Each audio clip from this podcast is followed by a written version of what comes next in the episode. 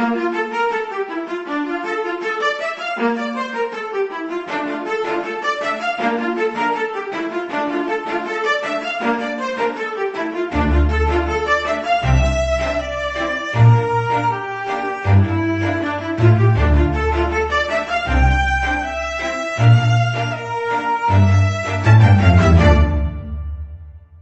Queridos, bom dia, boa tarde, boa noite, boa madrugada para os corredores. Eu estou aqui numa mesa redonda virtual selecionadíssima e hoje, antes de eu começar e anunciar nossos primeiros convidados, deixa eu logo dizer para vocês que tem cupom para o livro que a gente vai trabalhar aqui.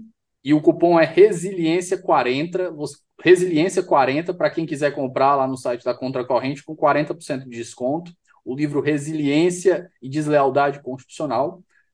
Mas para a gente começar, deixa eu começar pelas, pelas pessoas que nunca pisaram aqui no 11, nossos nova, a nossa novata, Ana Laura Barbosa. Por favor, se apresente para o nosso ouvinte e fale da sua pesquisa. Olá, meu nome é Ana Laura Barbosa, eu sou professora na ESPM, pesquisadora na FGV Direito de São Paulo, e é, tive aí a honra de organizar esse livro ao lado do Rubens, é, acho que é isso.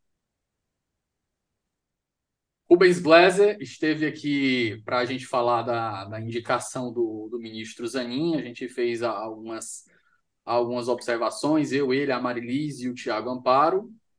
Falamos Rubens, do Catimba. Falamos na Catimba no, lá no começo, quando o podcast era, ainda ainda estava no meio do mato. Bom, então meu nome é Rubens Gleiser, sou professor na FGV, coordeno o Supremo em Pauta, um centro de pesquisa dedicado a acompanhar o STF. A gente tem acompanhado as, a gente acompanha as sessões ah, no plenário físico desde 2012, ali, desde o mensalão, e desde lá ah, fazemos intervenção na mídia, publicamos ah, artigos, publicamos livros e tentamos sempre, e acho que essa vai ser uma parte da discussão hoje, tentar fazer análises a quente, né? Tentar pensar a conjuntura dentro de um quadro teórico, né? Que dê sentido para os acontecimentos. Nosso terceiro convidado, como vocês já sabem, meu jurista favorito aqui do Brasil, esteve aqui no episódio 92 e um dia desse, no episódio 142, já falou aqui sobre resiliência e sobre supremocracia, duas das teses que ele desenvolveu, professor Oscar Vilhena. Bom dia, Davi. Olha, hoje eu não vou dormir com esse elogio. Agradeço a, a sua gentileza. Acho que se deve muito mais à sua generosidade do que a qualquer qualidade que eu tenha, né? Mas, enfim, meu nome é Oscar Vilhena Vieira, sou professor da Fundação Getúlio Vargas e tenho esse enorme privilégio de conviver e, e poder trabalhar, colaborar e aprender com o Rubens a Gleiser e com a Ana Laura Barbosa, né? É muito, é muito bacana, eu posso dizer isso, depois de 35 anos uh, trabalhando sobre o Supremo, estudando o Supremo, tendo algumas causas de interesse público, participei, uh, ver essa, no, essa nova perspectiva que ambos trazem, né? Uh, Para mim é muito, é muito, fico muito feliz porque eu vejo alguém que se dedica tanto quanto eu dediquei a minha vida ao Supremo, especialmente pessoas se dedicam com tanta honestidade acadêmica a esses dois temas. Né? Eles olham o Supremo, o Supremo é um órgão da República, um órgão fundamental da República, um órgão que passou a ter um papel importante, e olham com um olhar desinteressado, né? a, a, que fazem, analisam os dados, analisam a jurisprudência e dão ao público, no melhor estilo a, a, dos federalistas, artigos né, e, e, debates públicos, que a gente nunca pode esquecer que o direito constitucional moderno surge no jornal. Né? Ah, e eles fazem isso de uma maneira tão elegante, tão correta, tão honesta. Então eu tenho o privilégio de trabalhar com ambos.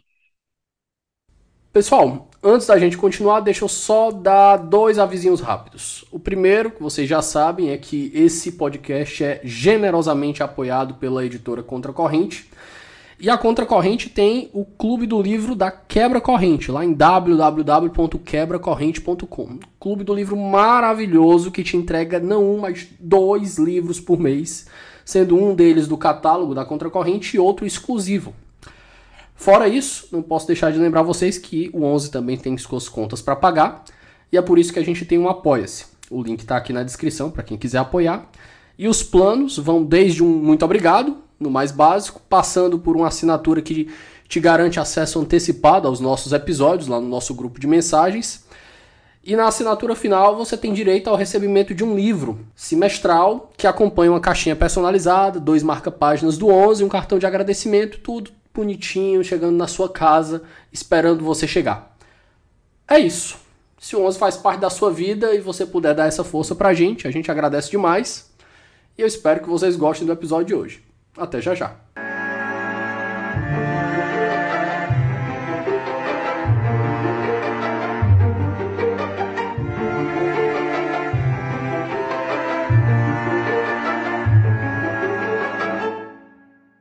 Pessoal, vamos puxar aqui. Gleiser, explica pra gente a proposta do livro. Porque já já a gente entra no conceito de novo, não com a profundidade, porque a gente já falou sobre o que era resiliência de maneira Sim. super detalhada lá no 92. A gente teve uma conversa, eu e o professor Oscar, uma hora e meia de conversa, e a gente passou todos os pontos que a gente podia da resiliência. A gente vai passar brevemente, mas eu quero saber a proposta do livro, por que, que ele foi escrito. Beleza. Então, Davi, cara, então, antes de mais nada, agradecer as palavras gentis aí é, do, do Oscar, que é sempre uma pessoa que admiro demais, tenho prazer em trabalhar junto também com, com a Ana. E o livro é o seguinte: eu tive trabalhando com o Oscar também na época do, do Resiliência original, em 2013, quando eu era um ingênuo, esperançoso garoto pesquisador e pude participar daqueles debates. Né? E me deu uma, perspectiva super interessante e é um texto que foi lançado ali no começo, no, acho que foi lançado, a gente terminou de escrever, né, Residência, o livro, mandou para a editora, era, sei lá, março de 2013, né? E ele sai publicado em, em junho, agosto, e estava tendo as jornadas de 2013, tudo fervilhando. Acho que quando a gente é, foi publicar, alguns editores já estavam falando: ó, oh, tá tudo errado o mundo está caindo, a Constituição não segurou nada, né? O Brasil está pegando fogo, a Constituição vai cair em alguns dias, não pode publicar esse livro, ele está todo errado, né? Ele falou, não, vamos, vamos lá, a gente tem esses dados, tem uma leitura, tem que publicar. E a Constituição sobrevive, não só alguns dias, sobrevive 10 anos. Sobreviveu a coisa, a coisa pior. Passa por 10 anos de crise política, e aí, mas de alguma maneira, eh, eu e a Ana, a gente conversa e fala, puxa, a resiliência constitucional tem um tom otimista, e será que 10 anos depois de crise a gente consegue dizer que, de fato, ela sobreviver quer dizer que ela é resiliente, né? Ela passa intacta, é o mesmo projeto constitucional? Então a gente fala, há um debate a ser feito sobre isso. Só que a gente se considera um pouco suspeito pela proximidade, a gente quer evitar uma, um diálogo endógeno. Então a gente faz uma pesquisa. Então, esse não é um livro de compadres e comadres. A gente pesquisou esses professores, as linhas de pesquisa, o que eles ensinam uh, nas suas grades curriculares. Muitas pessoas a gente não conhecia. A gente manda uma carta falando: olha, você pesquisa esse tema, você está nesse debate de resiliência, de sobrevivência da Constituição, de teoria da Constituição. A gente quer fazer um livro onde que a gente quer discutir uh, se a tese continua boa, dez anos depois, se ela precisa ser revisitada ou não. Montamos um grupo de primeira, tem um equilíbrio regional, tem equilíbrio de gênero. É feito todo a partir de gente que gosta de debater essa ideia. E para evitar também que seja um livro coletivo, que seja um repositório de ideia que não tem onde publicar, a gente fez o seguinte: a gente juntou todo mundo, antes de estar escrito, as pessoas escreveram uma página. E elas se juntaram teve um evento, a gente fez cada um ler um dos outros e ter uma rodada de comentários. E a gente, isso permitiu que eles tivessem uma série de diálogos, uma série de interações positivas. E aí, ao longo de meses, foram sendo gestados os artigos, e aí, como o professor Oscar já fez um HC preventivo da parte dele, todo mundo, quase todo mundo, é, dá lá sua crítica. E tem várias, tem críticas de diferentes naturezas, isso é muito interessante. Então, tem gente que está pensando o seguinte, né? Ah, é a mesma Constituição?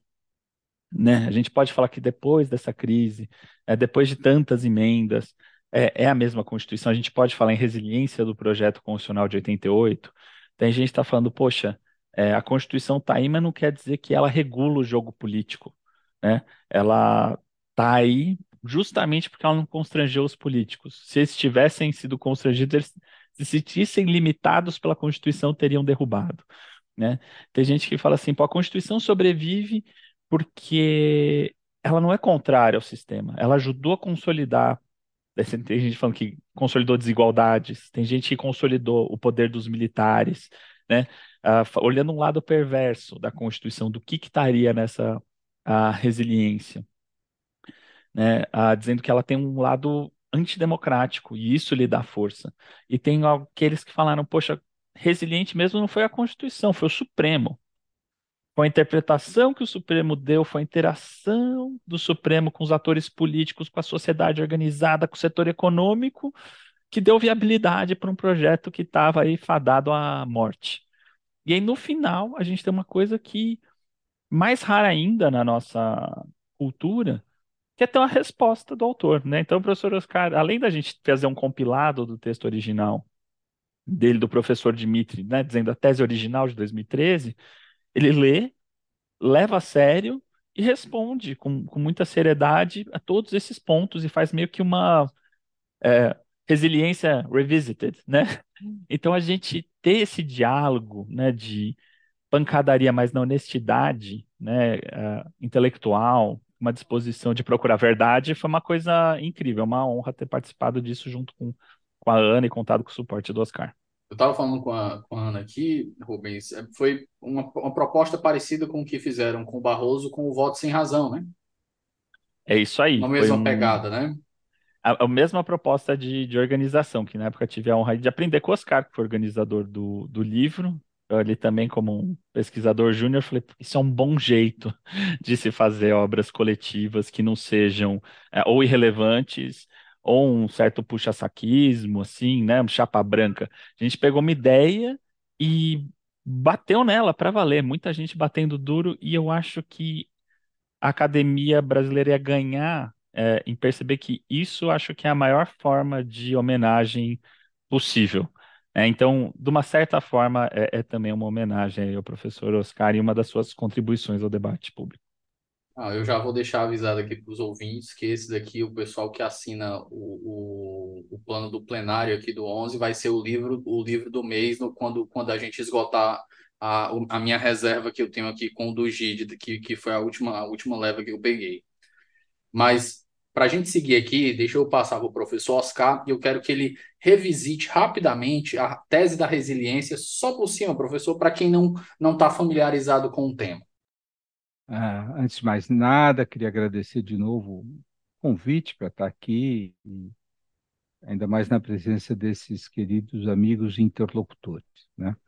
Veja, surge de uma percepção de que havia algo ah, peculiar à Constituição de 1988. Né? Ela era uma Constituição muito ampla, ah, muito flexível se comparado a outros países, mesmo a história constitucional brasileira, ou seja, é fácil de ser alterada, mas que o Constituinte eh, estabeleceu um núcleo que não é passível de, de alteração. Então, acho que esse é, é a questão central uma Constituição como essa, como é que ela vai se desenvolver ao longo do tempo? Né? Ah, havia uma, uma análise muito negativa de que ela envelheceria muito rápido e que ela seria ah, tragada pela sua própria obsolescência e iria exigir a feitura de uma nova Constituição. E foi nesse momento, acho que essa reflexão veio para mim, muito cedo, quando eu estava escrevendo a Constituição Reserva de Justiça, né? mas que nós resolvemos analisar nos 30 anos da, da Constituição. Né? É, e a percepção, olhando os dados, era que, de fato, tinha acontecido esse fenômeno que a gente denominou resiliência, né? que é, é uma Constituição que se altera muito, ela é muito passível de, de emendas, e veja, durante o período Bolsonaro, a Constituição foi emendada num número de vezes maior do que em todos os períodos anteriores, né? mas sem que isso necessariamente seja capaz de provocar o que se convencionou chamar de constitucionalismo abusivo, no sentido de subverter o ethos da Constituição. Né? Então, essa era a nossa percepção. É a Constituição que verga, mas não quebra. É a Constituição que muda, mas que a sua natureza, a sua essência não é alterada. Né? Então, essa foi a tese que nós apresentamos há anos atrás, há 10 anos, então, quando a Constituição fez 25 anos, na realidade, dizendo essa é a peculiaridade dessa Constituição. É uma Constituição que tem uma relação com a mudança, que é muito flexível, ela se permite alteração, desde que essas alterações não adulterem o seu cerne. Né? E, enfim, essa era uma, uma, uma, uma, avaliação objetiva da Constituição, da história desses 25 anos. E depois há o que o Rubens chamou de um tom otimista. Eu, nós dizíamos, bom, e talvez isso seja bom, porque de fato é muito difícil pactuar uma Constituição no mundo contemporâneo, ela necessariamente será uma Constituição detalhista, e toda Constituição detalhista envelhece, né, porque a conjuntura muda. Então, que ela continue sendo fácil de alterar os detalhes, desde que seja preservado aquilo que habilita a própria democracia. Então, ela é uma tese, ah, vamos dizer, sociológica sobre a Constituição, mas também é uma tese normativa, porque ela, de certa forma, diz que isso é um bom modelo para o funcionamento de constituições. Eu lembro de uma frase, vou tentar parafrasear, que você usou lá no 92, professor, do ano passado. É, a, a, resiliência ela abraça também a tese de que o, a Constituição, apesar dos percalços, foi continua sendo capaz de implementar seu programa normativo. É, então, isso é, é, é, um outro aspecto que as pessoas nos criticaram muito, né, Rubens, quando elas saem em, é, é, em 2013, né? Porque o que a gente é, tentou ver, e, e, e, aí eu acho que a gente se apoiou intuitivamente, nós vimos isso, várias das pesquisas que a gente fez em 2013 apontavam isso, né? De um avanço incremental da efetividade da Constituição. Eu hoje tenho muito mais segurança a partir das pesquisas feitas pela nossa colega Marta Rett, que, eh, com robusta econometria e ciência política, ela demonstra que, de fato, o programa de direitos sociais da Constituição ele se aprofundou imensamente, né? Ah, o que não significa que ele tenha rompido um problema profundo de desigualdade, que nós já detectávamos, tem um pequeno capítulo no Resiliência Original, que era, sobretudo, responsabilidade do sistema tributário, que é altamente regressivo. Então, o que a gente está vendo agora no debate sobre reforma tributária é exatamente aquilo que a gente alertava há 10 anos. Então, ela é uma Constituição é, peculiar porque ela distribui por um lado e ela concentra por outro.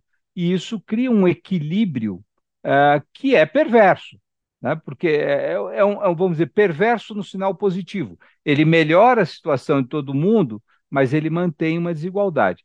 Então, uh, eu sinceramente não quero antecipar aqui o capítulo final do, do, do, do Resiliência dez anos depois, mas me parece que, em alguma medida, o jogo continua sendo jogado, a Constituição continua sendo o palco por excelência do processo político brasileiro, e isto já é um sucesso, uma, uma, uma vida política brasileira sempre foi conturbada, ela continua sendo jogada através da Constituição. O que a gente vê hoje da coalizão ampla que o Lula formou é o presidencialismo de coalizão, jogando.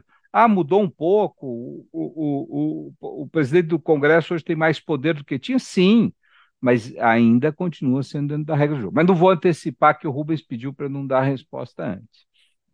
Olá, Laura, seguindo aqui com você, eu vou te pedir para trazer a. E aqui fica a seu critério, porque a gente tem artigo aqui, eu, eu abri a lista aqui, tem muita gente que eu conheço, muita gente bacana.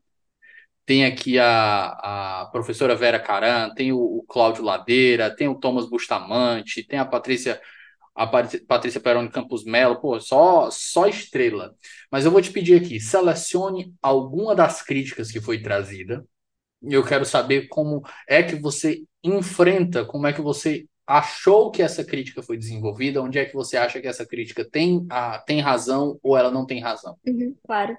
Bom, o Rubem já deu uma espécie de visão geral de como é, foi organizada a obra e quais são as preocupações é, em geral, então acho que tem algumas delas que questionam o conceito em si e refletem sobre pontos específicos que podem ser é, aprimorados. Então, é, decompõe o conceito de resiliência, o texto do Rubens faz isso, o texto da professora Patrícia faz isso, o meu texto faz um pouco isso. É, tem outros que trazem uma explicação alternativa, né? Então, sugerem que ao invés de usar a chave da resiliência, talvez uma outra chave é, faça mais sentido. É, tem outros que falam é, que a resiliência é, talvez poderia perpetuar desigualdades é, estruturais ou falhas estruturais na nossa Constituição.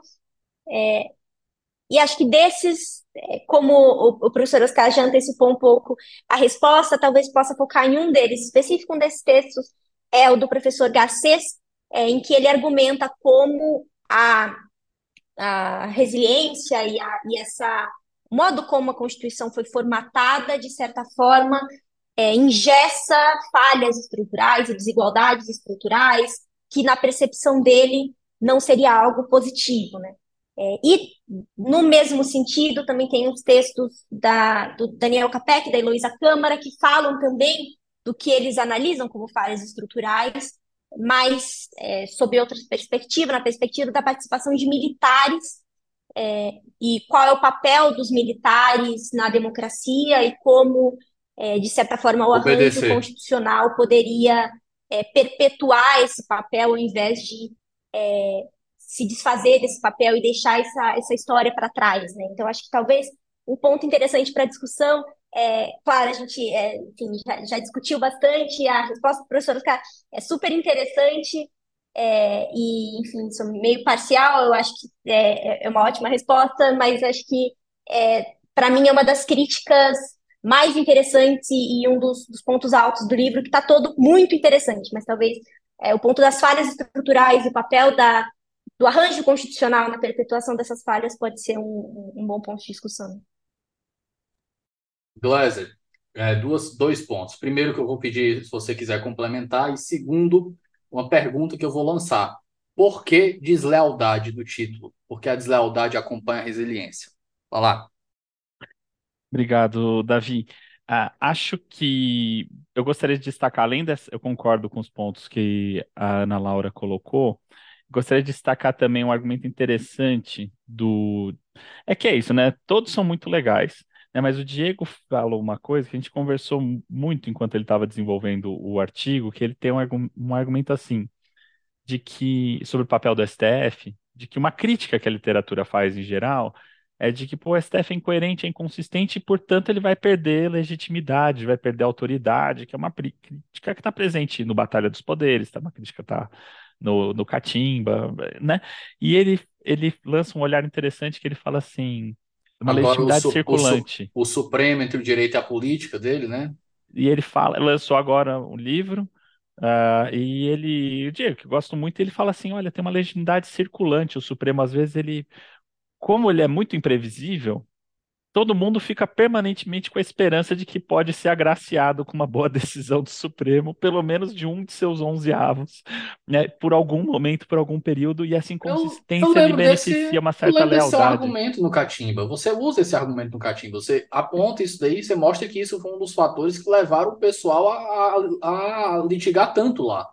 Então, é por isso que eu gostei muito do argumento, porque eu falo também. Então, provavelmente é isso. Mas acho que ele coloca de uma maneira muito elegante, acho que ele dá um aparato conceitual super legal. Acho que essa coisa da, da ideia de que o, a inclusão dos militares né, no pacto a constitucional, porque o argumento da resiliência original é a Constituição, uma, um dos elementos de longevidade é quando você tem esse pacto inicial, né, e o professor Oscar e Ana tiveram um artigo mais recente sobre isso também, né, sobre o a importância de ser um mercado de peixe, o pacto constitucional, que entra todo mundo.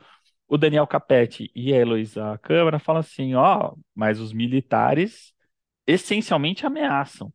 Eles não guardam isso. Então, depende se vocês colocam, eles são um elemento naturalmente desestabilizador da Constituição. Enfim, tem muitos argumentos interessantes.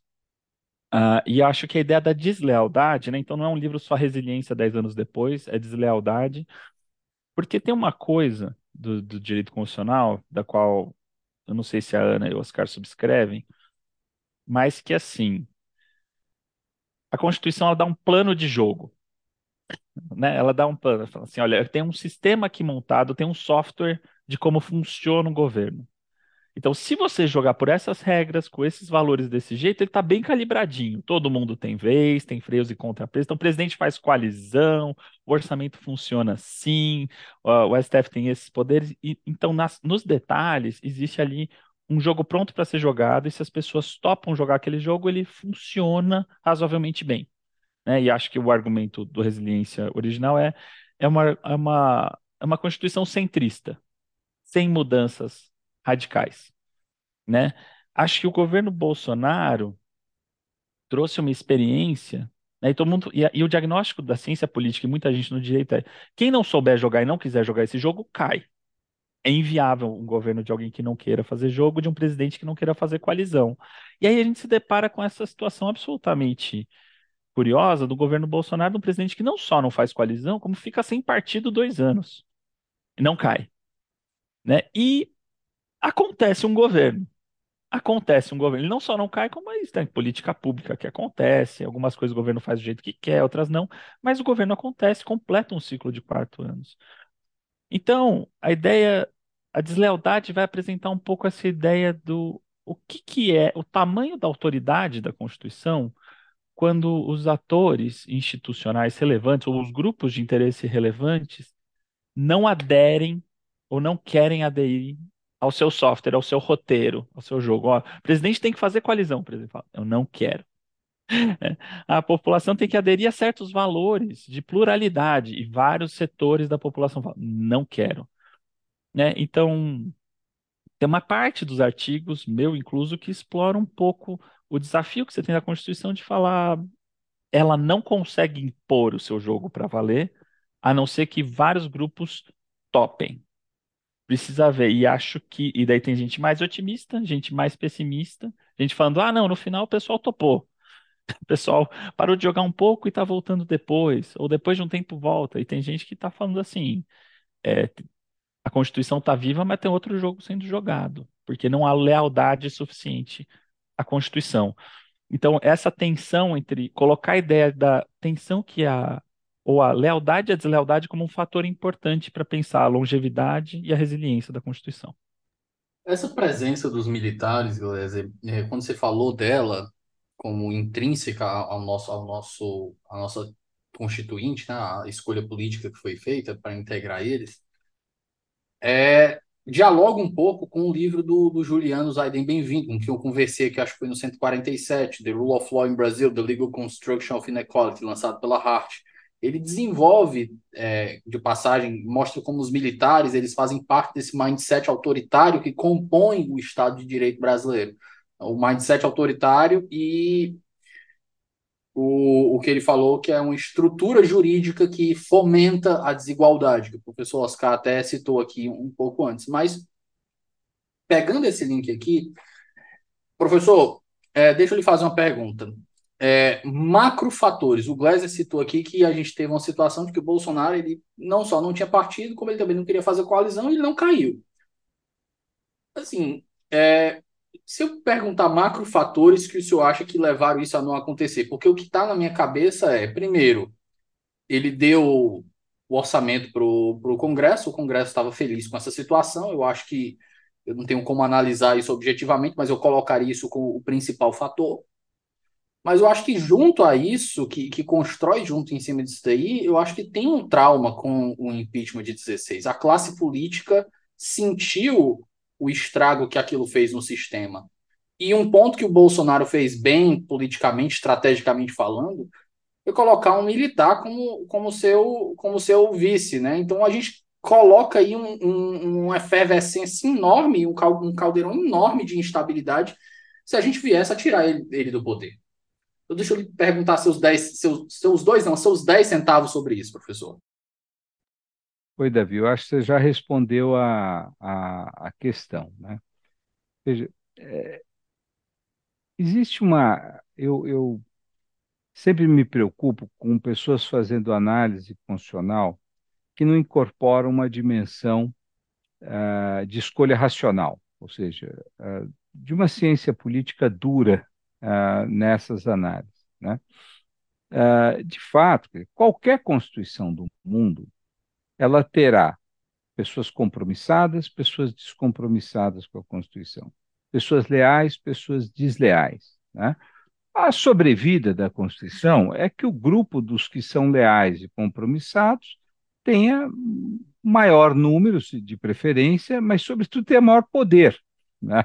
Então, se eles têm uma. Veja, a Turquia, durante um bom período do século XX, depois a, a, do Ataturk, você tinha uma minoria ocidentalizada, uh, não fundamentalista, que, que era uma aristocracia civil e militar, que dominou a política turca. E, portanto, uma maioria que não tinha compromisso com aquela constituição, vamos dizer, liberal, democrática, não conseguiu romper com o poder. Né?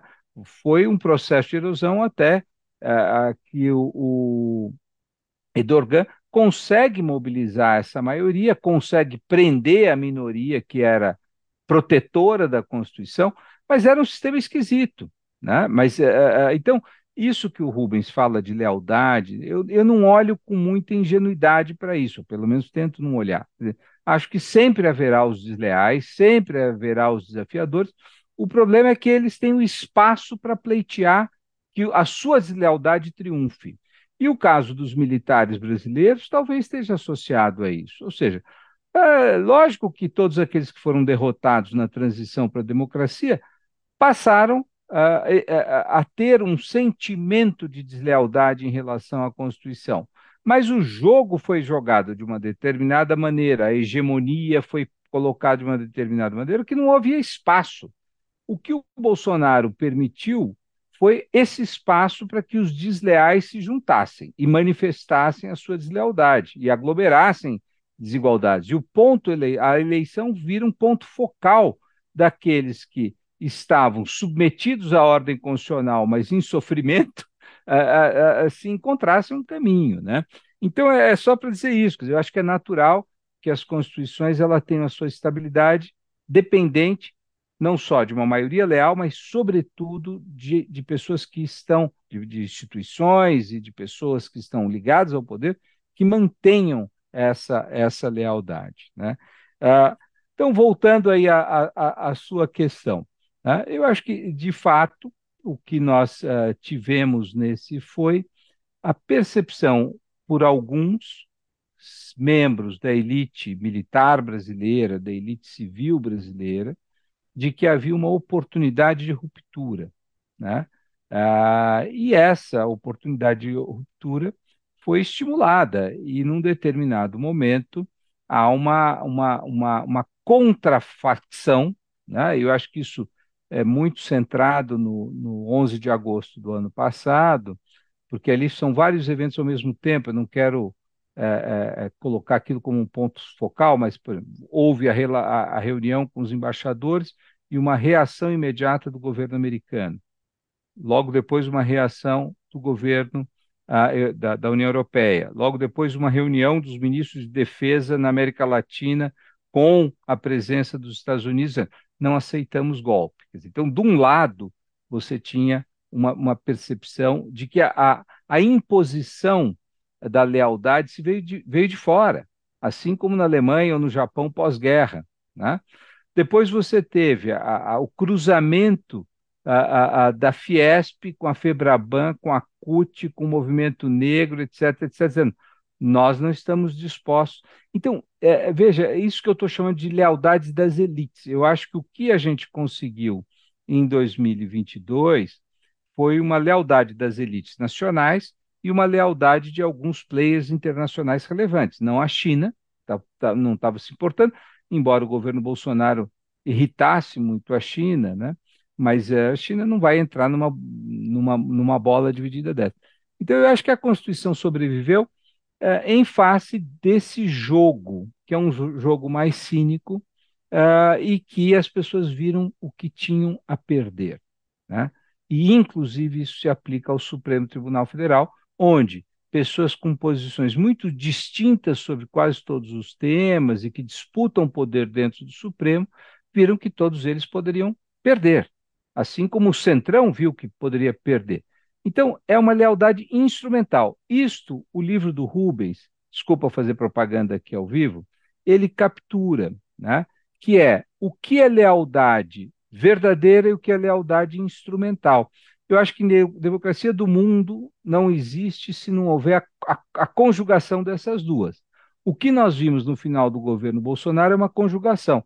Dizer, o, o, Lira, o Centrão, etc., exerceram a sua lealdade instrumental. Se assume um governo plenamente autoritário, eles perdem. Né? Então, eu vejo um pouco por aí. Não sei se eu respondi diretamente a sua questão, mas eu, eu acho que esse é, é, é importante a gente sofisticar essa noção de compromisso. O compromisso pode ser verdadeiro, autêntico, genuíno, mas também pode ser um compromisso meramente instrumental e que toda democracia depende da conjugação dessas duas formas para poder sobreviver. Espera só um momento que a gente volta já. Fala galera, tudo bem? Galera, tô interrompendo seu episódio rapidinho para dizer que meu nome é Felipe Augusto, sou defensor público federal, mestre e doutor em direito e fundador do Ouse Saber, curso preparatório para concursos, que é um parceiro aqui do Onze Supremos. Eu tô aqui hoje só para te dar um recado rapidinho para dizer que o Ouse se orgulha bastante de empregar muito trabalho, muita energia, muita dedicação para fazer materiais de excelência, materiais de alta qualidade para sua preparação para concursos. Se você sonha com concursos públicos para carreiras jurídicas, defensoria, Ministério Público, magistratura, procuradorias ou delegado de polícia, o OUSE pode ser o lugar adequado para sua preparação. Vem conhecer a gente no arroba Saber no Instagram e conheça os nossos cursos que já aprovaram mais de 5 mil pessoas. Pessoal, a próxima pergunta aqui eu quero fazer um, um giro com a, a, as, a, a perspectiva de cada um. Deixa eu começar com a Ana Laura. A gente teve aí a Constituição perdurou, o período Bolsonaro, existia de fato um, uma, um projeto para um golpe, a gente está vendo aí, mas eu pergunto aqui para vocês, diante de, das teses, aqui o professor Oscar tem um artigo recente publicado no, no Journal of Democracy, que é o Supremo e a defesa da Constituição. Mas eu quero saber a perspectiva de todo mundo aqui. A, em que medida foi a própria Constituição que sobreviveu? Ou o Supremo precisou dobrar ela o suficiente para que ela sobrevivesse a esse período? Ana Laura. Bom, é, acho que nós, nós três talvez tenhamos perspectivas parecidas, porque nós somos é, coautores em alguns trabalhos sobre o governo Bolsonaro. É, tenho, na verdade, a honra de ser coautora ao lado deles, porque eu só aprendo e, e, e observo mais do que faço qualquer coisa.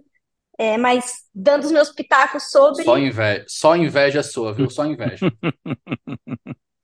o que eu diria é que a Constituição ela oferece vários mecanismos de autoproteção e autodefesa, né? O professor Oscar agora está dando um curso, uma disciplina eletiva aqui para a escola, é, e o mote da disciplina, junto com o Theo Dias, e o mote da disciplina é justamente esse, como a Constituição ela oferece mecanismos de autoproteção, de autodefesa, é, e a própria forma como o jogo político, para usar o termo que Rubens é, usou, é desenhado é, favorece a moderação e favorece a exigência de negociação, e isso faz com que as instituições funcionem para proteger a democracia. Né? Então, só para dar um exemplo, como o nosso processo legislativo exige muitas concordâncias, ele é altamente consensual, como a gente tem um forte controle de constitucionalidade, é, como a gente tem muitas outras instituições que são fortes é,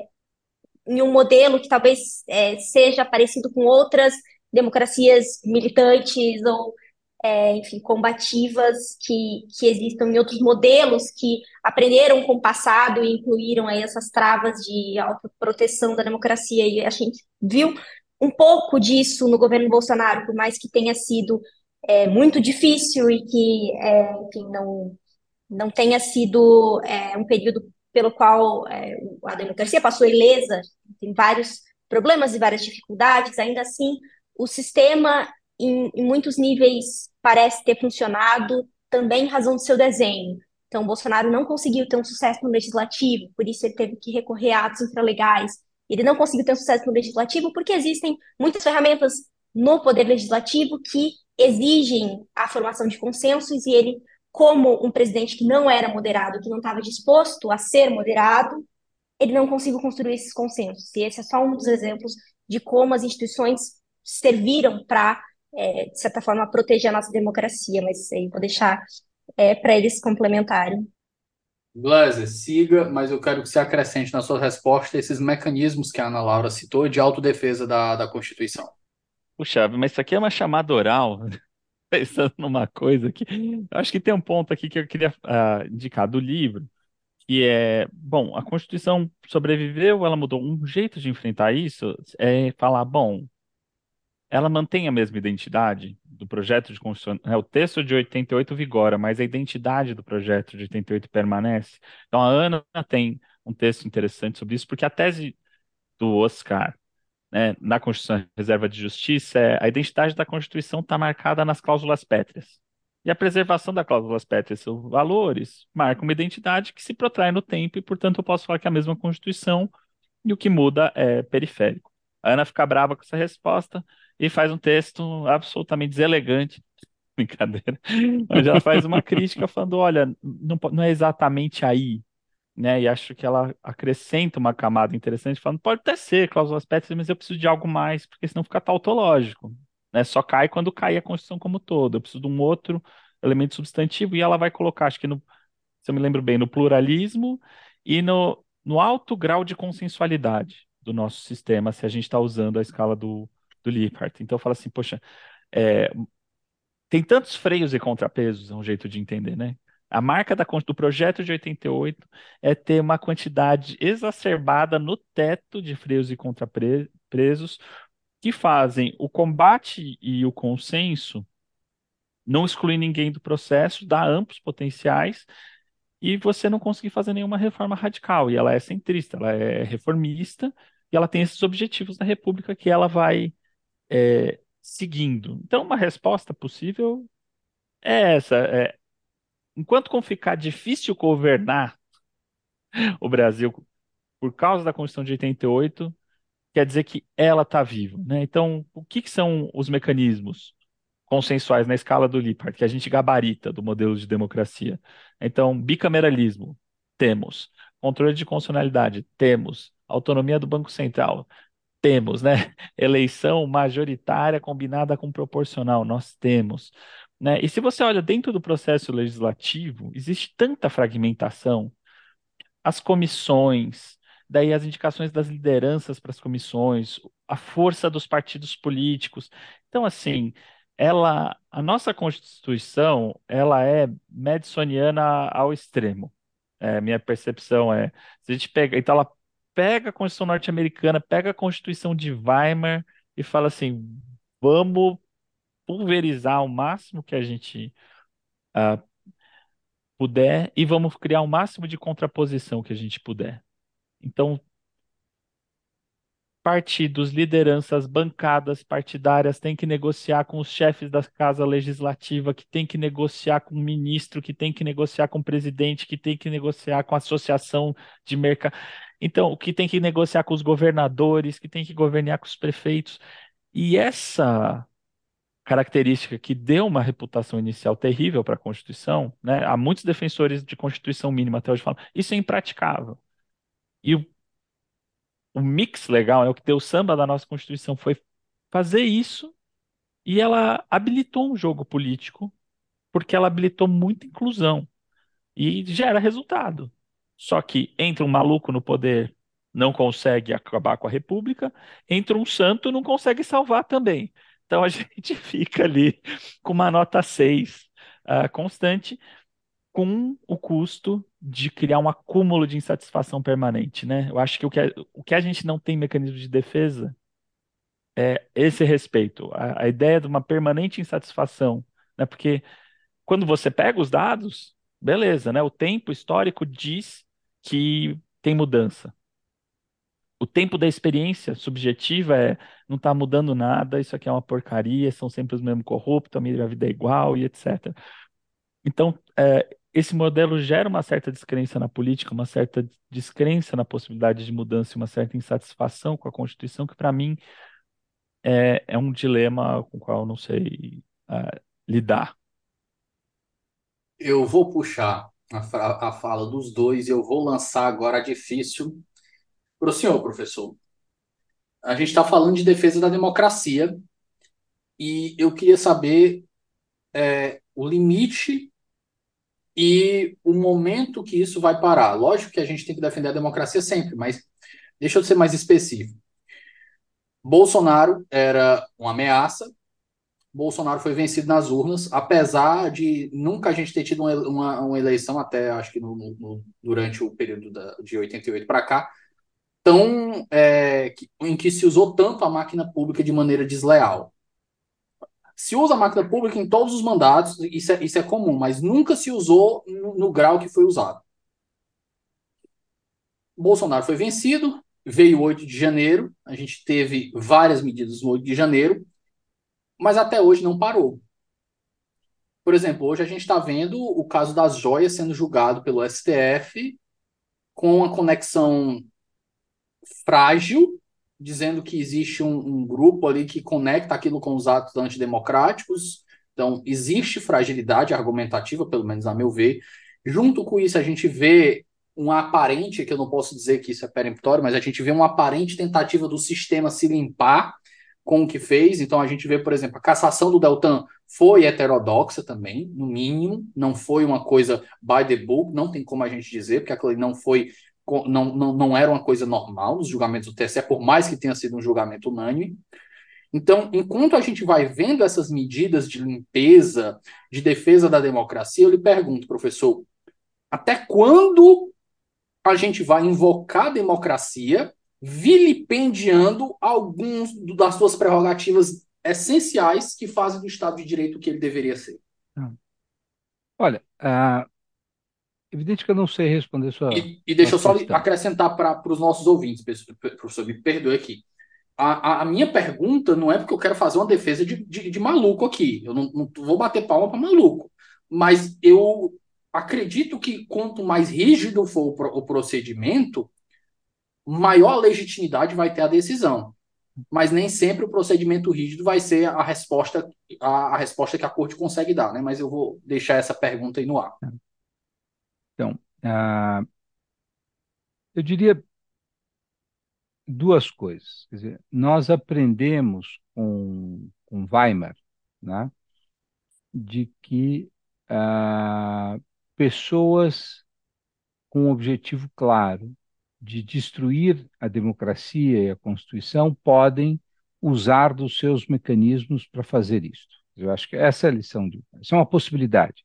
É uma possibilidade de estar presente em Médici, era uma possibilidade de estar presente em Rousseau, era uma possibilidade de estar presente em John Stuart Mill. Todos, todos os, os que inventaram a democracia se, se, colocaram a questão, quem era sério. Né? Mas e se a maioria enlouquecer? E se a maioria for perversa? E se a maioria for autoritária. Quer dizer, como é que a democracia lida com isso? Né? Eu acho que há uma forma resignada de, de, de lidar com isso, que é talvez mais presente num autor como Kelsen, que debateu diretamente o tema nos anos 20, é, bom, se a democracia não é democrática, não tem jeito, a democracia sucumbe. Tá? E há algumas pessoas que, mesmo não sendo democratas, como era o caso do Carl Schmitt, ah, tem que fazer alguma coisa, né? tem que ter alguma ferramenta para proibir que a, que a, a maioria, vamos dizer, uh, perversa, uh, utilize das franquias democráticas para subverter. Uh, e a, a, partir do caso do, do alemão, vários países que se reconstitucionalizaram a partir da Segunda Guerra começaram a criar mecanismos. Né? Então, eu, hoje mesmo a gente teve, a Ana está falando aí da nossa aula, é engraçado que a gente estava lendo o Ginsburg e o Huck uh, na aula. E eles diziam, ah, bom, a Constituição americana não se beneficiou das experiências alemã e italiana para uh, para fortalecer os seus mecanismos de defesa da democracia. Ela é uma democracia despreparada para lidar com a Constituição é, é uma Constituição despreparada para lidar com isso. Né? Eu acho que a Constituição de 88 ela é bastante preparada, ela tem muitos, muitas ferramentas, tem todo um capítulo ali da situação extraordinária, intervenção federal, estado de sítio, estado de defesa, cláusulas pétreas, hiperpoder do, do, do, do, Supremo. O Ministério Público tem uma função de preservar a democracia, ou seja, ela é uma Constituição que empodera instâncias contra-majoritárias para defender a democracia. Tá? Então, eh, eu não vi a, situação de, de 2018 até agora, né, a gente analisou isso, o Supremo agiu com a idiosincrasia que ele normalmente age, às vezes acerta, às vezes erra, pelos motivos certos, às vezes pelos motivos errados ele acerta, enfim. Eu acho que o, o Supremo seguiu um pouco o padrão uh, do que ele vinha seguindo. Agora, no caso da pandemia e no caso da, dos ataques à democracia, ele foi capaz de criar, aí eu acho, uma lógica, e a lógica madisoniana, ou seja, eu vou me contrapor a isso, porque isso é uma tentativa de abolir o meu poder. A gente não pode esquecer que a, a, a abertura dos inquéritos não era ainda sob ataque às urnas, era ataque ao próprio Supremo. Né? Foi um mecanismo de autodefesa. Depois é que ele vai se transformar, e os inquéritos seguintes, em fake news, de fake news passam a ser atos antidemocráticos. Né?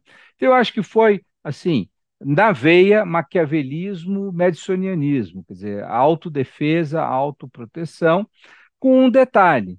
Um dos atores essenciais, que é o Ministério Público, não cumpria aquela função que está prevista ali no caput uh, do artigo que abre o capítulo sobre o Ministério Público, né? porque ele tem a função principal de defender, ele não estava fazendo. Então, isso criou, eu acho que aí é que entra, é esse espaço que entra a chamada democracia combatente defensiva. Ou seja, como é que eu vou extrair do sistema, como é que eu vou encontrar uma justificativa jurídica para exercer o máximo de poder de defesa da democracia. Né? E a saída, do, acho que é artigo 43 do regimento interno, 43, 44, não me lembro, é essa. Olha, peraí, tem lá no regimento uma cláusulazinha que diz quando o crime acontecer aqui dentro, Aí o Faquin faz esse exercício e fala: bom, não é aqui dentro, mas é aqui dentro, porque afinal é feito pela internet, então ocorre em todos os lugares, inclusive aqui. Então, eu acho que a, a, a, o Supremo né, ele age dentro desse espaço das democracias defensivas que vem a responsabilidade dos, das instâncias institucionais de defender-se. Fez bem uh, nesse sentido. Né? Agora, quando parar? Eu acho que o momento de quando parar foi logo depois da eleição, quando a ministra Rosa toma uma decisão ma magnífica de falar: olha, agora vamos dar uma, um freio de arrumação aqui, não pode mais ter tanta decisão monocrática. Uh, ela cria uma certa esfera de normalização da posição do Supremo. Só que daí vem 8 de janeiro, que aqui um pouco desequilibra o, o, a própria tentativa que a Rosa Weber tinha feito de recolocar o Supremo num, num, num, num rumo de autocontenção. E isso desequilibra, e de fato as informações que vinham ali daqueles inquéritos demonstram que, e hoje mesmo, quer dizer, você começa. Hoje saiu, a Folha dá uma matéria grande sobre os militares sabiam, não era só a BIM que sabia, mas também os comandantes militares.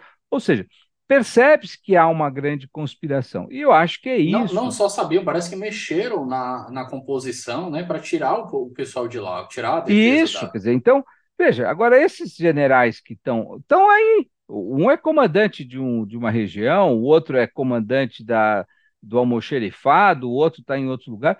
Ou seja, então, o problema é que nós temos uma situação né, latente onde a principal força de ameaça era o Bolsonaro, está contida.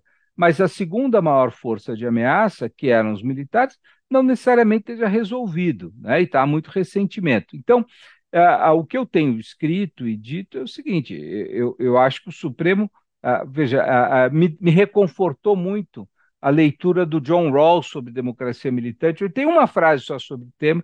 Ele diz o seguinte: quando é necessário para salvar as liberdades, eu acho que a gente tem que fazer mas é, ela é ruim e a gente não pode fazer democracia militante quando a democracia esteja segura. Veja, se fosse fácil saber quando ela não está segura e quando ela está segura, estava resolvido o problema, mas o Rawls é sempre enigmático. Ninguém sabe quando ela está ou não está segura. Tem que ter alguém que decida isso. E a quantidade de informações não é simétrica. Então, o Supremo acha que tem informações para manter um controle ainda maior. Eu discordo. Tenho escrito, tenho dito aos ministros, quando me é possível essa interlocução, de que, por exemplo, a gente deveria descomprimir os controles de liberdade de expressão. Não me parece que seja adequado. Que nós deveríamos redistribuir os processos. Os inquéritos que estão lá deveriam. Esse, por exemplo, da Joyce não tem cabimento, está no Supremo. Isso é roubo, isso é coisa de pilantra. Manda para a primeira instância. Agora, mantém lá aquilo que era fundamental. Então, coisa de vereador agora, de, de cidade de 20 mil habitantes.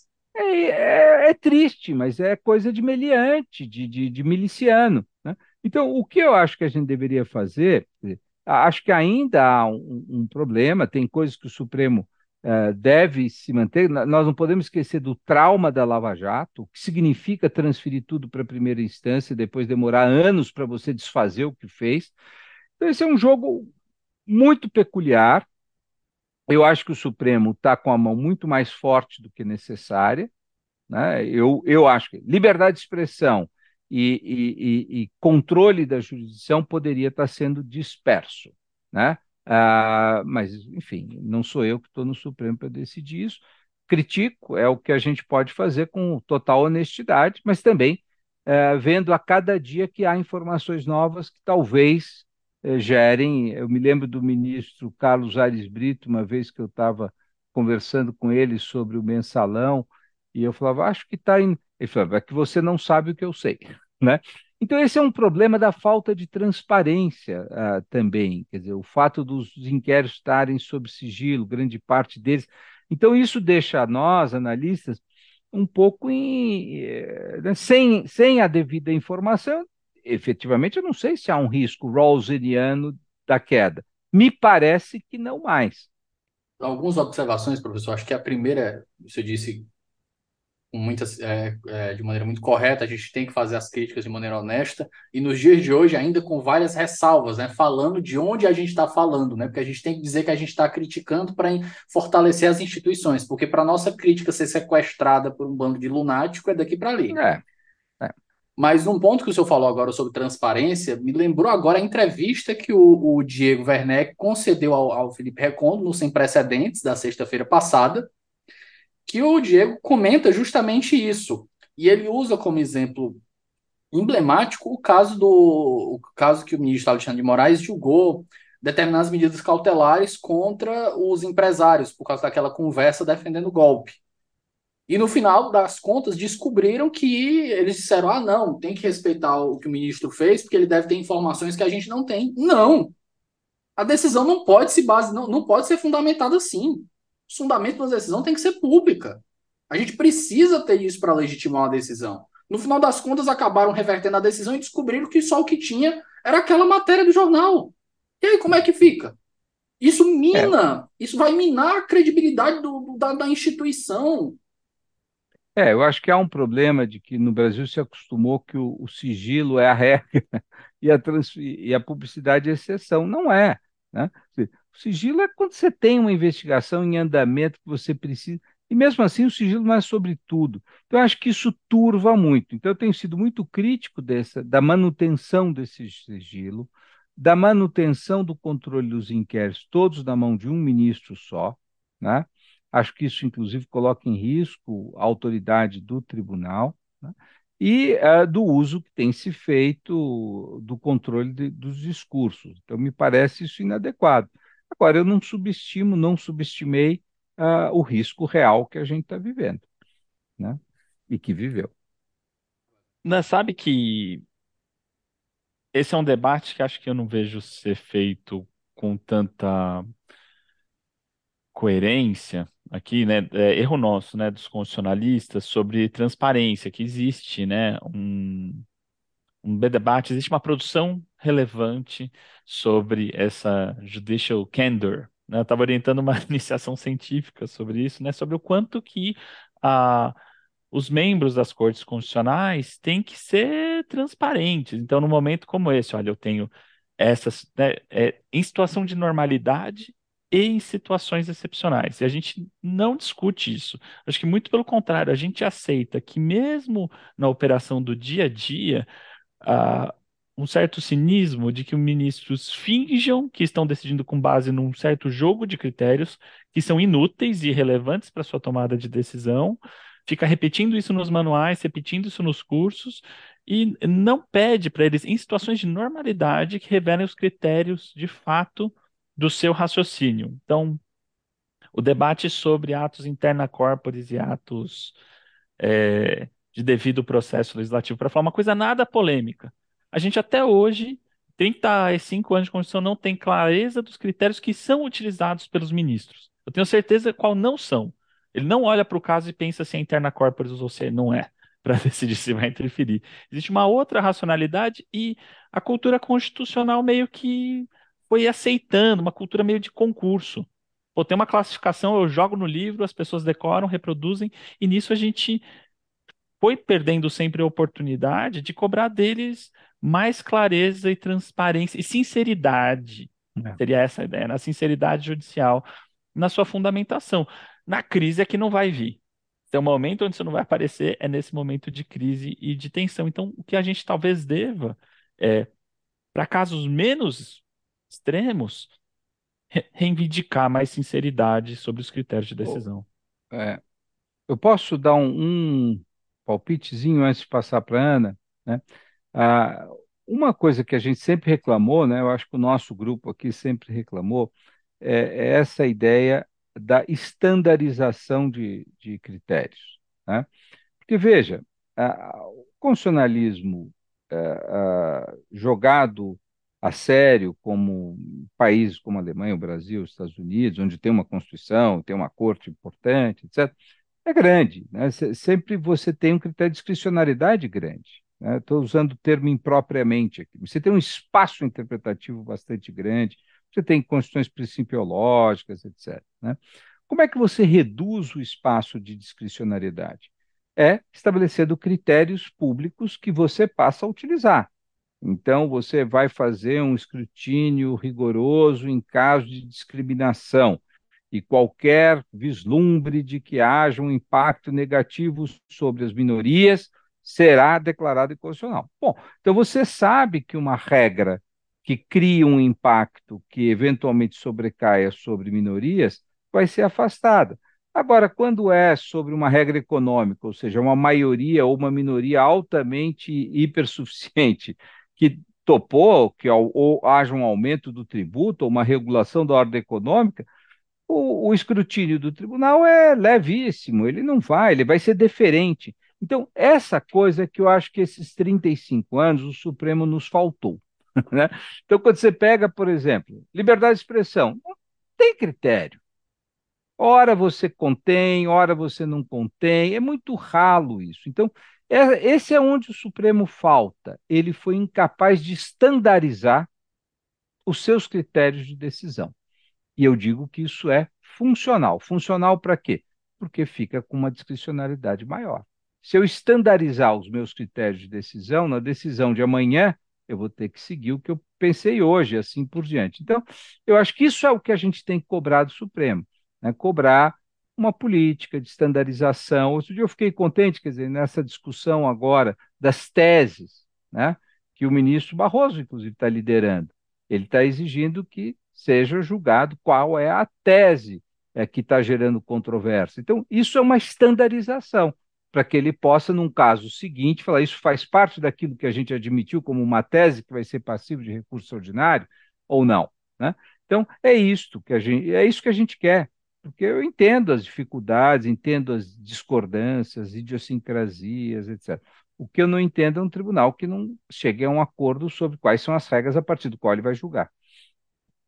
Só queria mencionar que é, nesse tema da imprecisão das decisões e da transparência e como a imprecisão pode ser um veículo para discricionariedade, tem um artigo no livro é, da, da Karina Denai que aborda exatamente esse ponto, como a imprecisão pode ser uma, uma espécie de estratégia é, exatamente não dizer nada para deixar para dizer algo eventualmente é, diferente depois. É, então, esse, esse é um assunto que está nessa seção do livro que tem artigos sobre STF e resiliência. Tem uma entrevista do professor Conrado Rubner Mendes, quando ele fala das decisões do Supremo sobre liberdade de expressão, e ele comenta justamente algo nessa linha. Ele disse: olha, o Supremo ele não quer estabelecer um standard para a liberdade de expressão, porque quando ele estabelece um standard, ele se vincula. E ele não quer se vincular. É por isso que ele continua tratando o tema hum, a, casuisticamente. E aí você tem essa instabilidade, mas de, de vago. Vamos para o nosso giro final aqui. Eu quero perguntar para cada um, começando pela Ana, a crítica à resiliência que mais lhe tocou e com a qual você mais aprendeu? E a gente fecha com o professor Oscar, essa daí. Tá certo. É, como eu disse, muitas críticas muito boas, muitas propostas que geraram muita reflexão. Nós tivemos debates, e os próprios debates levaram é, a modificações nas teses e a diálogos, então tem artigos que se citam. É, Vou puxar aqui um pouco o saco. A crítica do Rubens acho muito interessante. É, de certa forma, foi um pouco o pontapé, a proposta. É, será que nós estamos é, seguindo com a Constituição por inércia e com uma lealdade por inércia? Ou será que nós é, estamos ainda na lógica que, é, pelo menos até 2013, valia de uma Constituição que segue sendo resiliente em razão do atributo que ela própria tem de permitir essas modificações sem perder a sua essência.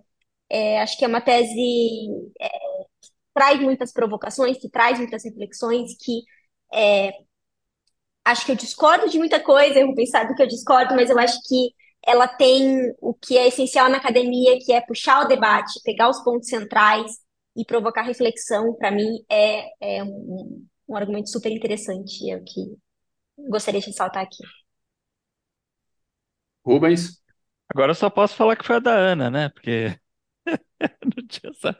Não, que é maravilhosa, que coloca essa questão de identidade que eu já mencionei, que eu achei super bacana.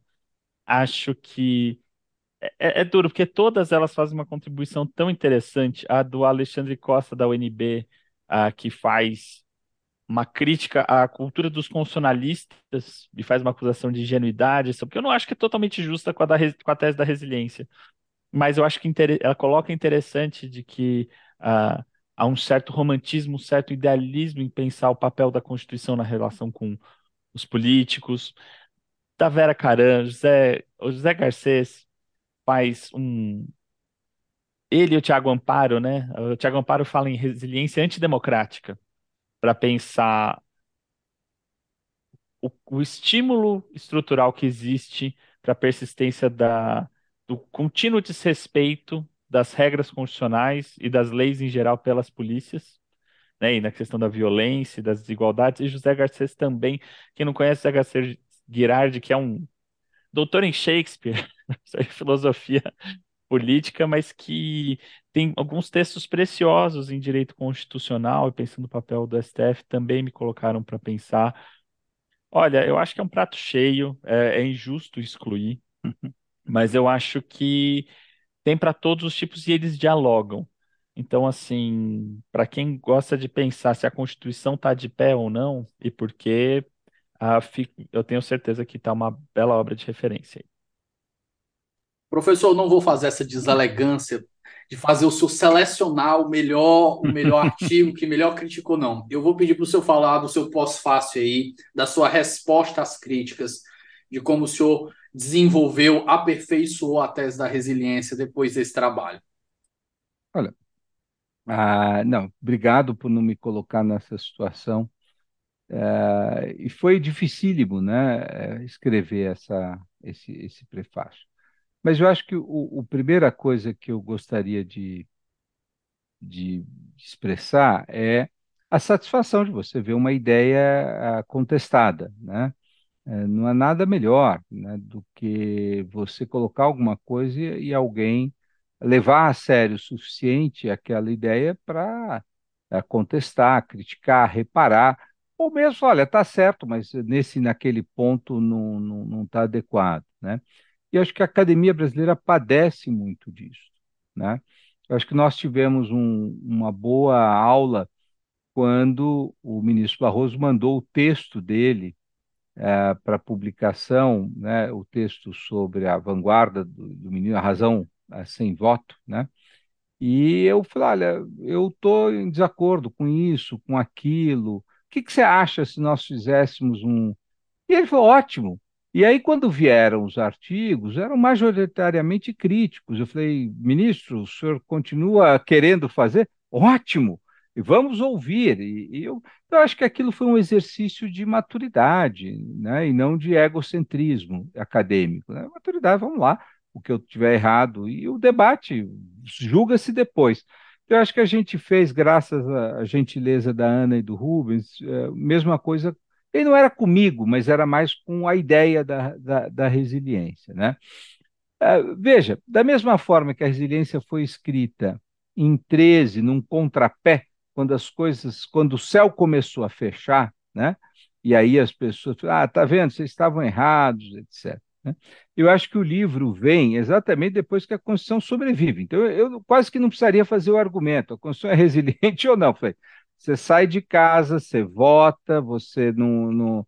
Então, amigo, foi resiliente, ela sobreviveu. Eu não tenho dúvida que a Constituição sobreviveu. Ah, e muitos dos autores que escreveram, escreveram em final de 2022, eles estavam muito com muito medo de que não fosse. Eu também estava com medo de que não fosse resistir, não porque a tese da resiliência ia quebrar, mas porque eu estava com medo de ser preso depois, de ter que mudar do país, etc. Minhas, minhas filhas terem uma vida infernal num regime autoritário. Né? Eu estava mais preocupado com isso do que com a minha tese acadêmica. Mas o fato é que eu acho que nós tivemos ah, na eleição ah de 2022, ah, no modo como as instituições se comportaram, no modo como o, o TSE se comportou, no modo como se comportou o Brasil no dia 8 de janeiro, quer dizer, aquela cena dos governadores todos em Brasília, a cena dos, dos presidentes dos três poderes, o que, que é aquilo? Senão uma demonstração cabal de compromisso com a Constituição. E aí, a minha única, não é discordância com o Rubens, eu acho que é, ele nos ajuda a compreender uma coisa é, com, com a tese dele, é, de que ah, são cínicas essa, esses compromissos. Aí fala, é mesmo, Rubens, mas é assim. Na vida adulta, as pessoas às vezes são compromissadas cinicamente. Lógico, quando o compromisso é verdadeiro, é genuíno, a chance é maior mas se não der para ser assim, que pelo menos seja um compromisso cínico. Então, a, a, eu, eu diria, no final desses dez anos, apesar de toda a crise econômica, de toda a crise política, de toda a crise de lealdade, etc., a Constituição sobreviveu. Né? Ah, e acho que quem diz que não sobreviveu, aí a minha resposta foi: vocês estão errados. né? Ah, muito simples, fico feliz de eu não estar errado e de ter sobrevivido. Então, é uma dupla felicidade. Né?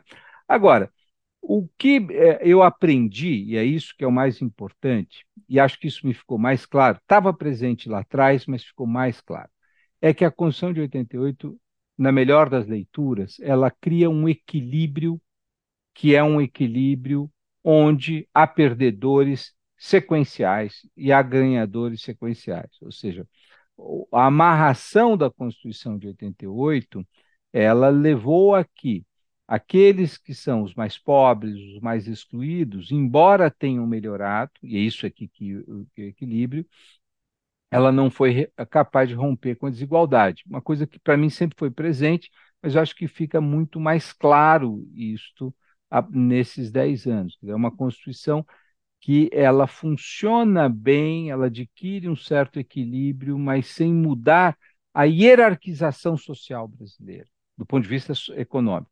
Do ponto de vista de costumes, do ponto de vista racial, né, e essa discussão que o Tiago trouxe, é evidente, quer dizer, é só olhar os índices de morte pela polícia, de presos, de, você vai ver que o racismo está aí. Agora, não há como comparar a, a, a, posição do negro no Brasil hoje é há 35 anos atrás. Não sei, não existe, não sei se é uma relação de causalidade, mas o fato é que eu estudei numa escola segregada. É difícil, se você entrar na PUC hoje, você vai ver que não é mais uma escola segregada. Então, houve mudanças. Eu acho que o que me deixa triste e, e, e cético é de entender que, por mais que a Constituição tenha se demonstrado resiliência, esta resiliência também é, em alguma medida, um mecanismo de perpetuação de injustiças. Né? Então, isso, isso me, hoje me é muito claro. Eu acho que eu tinha essa intuição, eu tive outros textos que falavam isso, mas eu acho que isso pode ser incorporado na, te, na teoria da resiliência, que ela é resiliente. Isso é bom, porque ela, ela, ela mantém a democracia viva, mas ela mantém a democracia viva num estado subótimo de distribuição de justiça. É, normati é... é normativa nesse primeiro ponto e descritiva nesse segundo, a consequência. É, eu acho que sim, né? É, é, ela, ela, veja, veja, ela era, ela, a pretensão era que era uma descrição. Eu acho que a gente fez a descrição.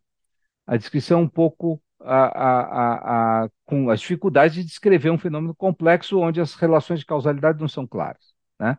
Mas eu acho que a gente fez uma descrição que eu ainda me amarro a essa descrição. A gente fez uma prescrição. Foi, puxa, e além do mais, isso é bom, porque funcionou. Né? Hoje eu diria, hum, é, funcionou em termos, porque ela criou essa situação subótima de distribuição de justiça. É, subótima por quê? Porque ela é melhor do que nós tínhamos anteriormente, né? as condições, a persistência das políticas públicas de educação, saúde melhoraram a vida das pessoas, mas ela não foi capaz de dar conta de redução drástica da desigualdade. Então, e nisso ela é subótima. Então, eu acho que é, que é isso. É, é, é isso que eu aprendi nesse, nessa rodada de ferozes críticas. Pessoal, nós Vamos para o bloco final agora de indicações de leitura. Eu vou abrir com não uma, nem duas, nem três, mas quatro indicações que a gente citou aqui. A gente vai citar, obviamente, e frisando aqui que a gente tem o cupom de Resiliência 40, com 40% de desconto para comprar o livro que é tema da nossa conversa, Resiliência e Deslealdade Constitucional. Tem disponível no repositório da GV gratuitamente o PDF Resiliência Constitucional, e eu tenho muita raiva que esse livro não foi vendido porque eu queria ele físico, porque eu gosto de livro físico. E te manda um, eu tenho aqui um exemplar, eu te mando. Me ah, manda o endereço. Eu, eu, quero, eu quero, olha aí, olha aí que maravilha. Depois a gente tem também que a gente citou o Catimba Constitucional do Gleiser e também que foi motivo da nossa conversa aqui, o último artigo, acho que foi o último artigo publicado pelo professor Oscar, que é o STF e a defesa da democracia no Brasil, publicado no Journal of Democracy em português. E teve, acho que, uma referência velada ao texto publicado em dezembro agora, uh, sobre STF e infralegalismo. Qual que é o. Sim, o infralegalismo, é, o infralegalismo autoritário, supremocracia e infra, infralegalismo autoritário. Pronto, lembro de cabeça. Boa. Na Sebrap, né? Pela revista Sebrap. Novos estudos. É. Alguém quer citar mais alguma coisa, pessoal? Olha, eu tô lendo muito agora o Carl Schmitt, o Legitimidade e Legalidade Ajuda, e o David Dizenhaus, que é um grande filósofo constitucionalista, também fez um livro que tem o mesmo nome, uh, em que ele faz o debate entre o Schmitt, o reconstrói o Schmitt, o Kelsen e Hermann Heller. E acho que é uma boa leitura que eu gostaria de recomendar aí. Maravilha. Pessoal, mais nenhum, já fiz as indicações, ninguém quer mais acrescentar. Agradeço demais essa mesa redonda, qualificadíssima. Espero que quem está nos escutando aprecie tanto quanto eu. Gostei demais da presença de, de todos. O professor Oscar teve aqui não tem um, um mês e meio direito, já está aqui de novo, já, tá, já tem cadeira. O, o Glazer já tem uma cadeira cativa até nos bastidores, a gente conversa muito. E a Ana fazendo a estreia, espero que ela possa voltar também para falar sobre a pesquisa dela. Pessoal, Muitíssimo obrigado a cada um de vocês. Muito obrigado, Davi. Obrigado. Um grande prazer.